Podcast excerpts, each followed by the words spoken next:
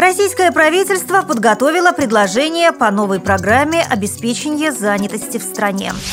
Подписные тарифы Почты России на первое полугодие 2014 года повышены не будут. Слабовидящая тамбовчанка отличилась на чемпионате мира по пауэрлифтингу. В американском штате Айова слепым людям начали выдавать лицензии на приобретение и ношение огнестрельного оружия в общественных местах. Далее об этом подробнее в студии Наталья Гамаюнова. Здравствуйте! Здравствуйте! Предложения по новой программе обеспечения занятости в стране подготовлены в российском правительстве. Об этом заявила вице-премьер Ольга Голодец на совещании у премьер-министра Дмитрия Медведева. Голодец рассказала, что сейчас значительную часть безработных составляет молодежь, которая еще не успела получить опыт работы. Кроме того, существуют проблемы с обеспечением занятости инвалидов. Более 800 тысяч людей с ограниченными возможностями нуждаются нуждаются в трудоустройстве. В связи с этим и разработан новый документ, который стимулирует работодателей, если они принимают к себе на работу жителей из депрессивных регионов, молодежь и инвалидов. Программа рассчитана на три года. По оценке экспертов, ее ежегодное финансирование составляет 45 миллиардов рублей. Предложения обсуждаются в Кабинете министров. Подписные тарифы Почты России на первое полугодие будущего года не будут повышены. Каждый, кто захочет оформить в отделениях связи подписку на интересующие издания, смогут сделать это по тарифам второго полугодия 2013 года. Почта России традиционно предоставляет 20% скидку от стоимости услуг по подписке и доставке газет и журналов ветеранам, участникам Великой Отечественной войны, инвалидам, инвалидам первой и второй групп. Для получения скидки необходимо предъявить соответствующее удостоверение. Все специализированные издания для слепых и слабовидящих людей, напечатанные рельефно-точечным или плоскопечатным шрифтом, Почта России по-прежнему будет доставлять бесплатно.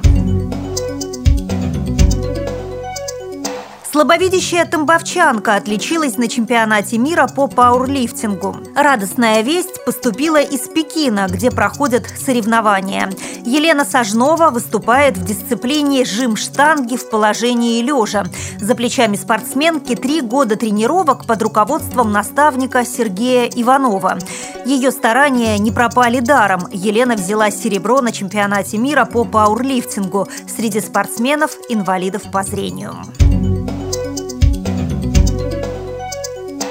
К международным новостям. В американском штате Айова слабовидящим и полностью слепым людям начали выдавать лицензии на приобретение и ношение огнестрельного оружия в общественных местах.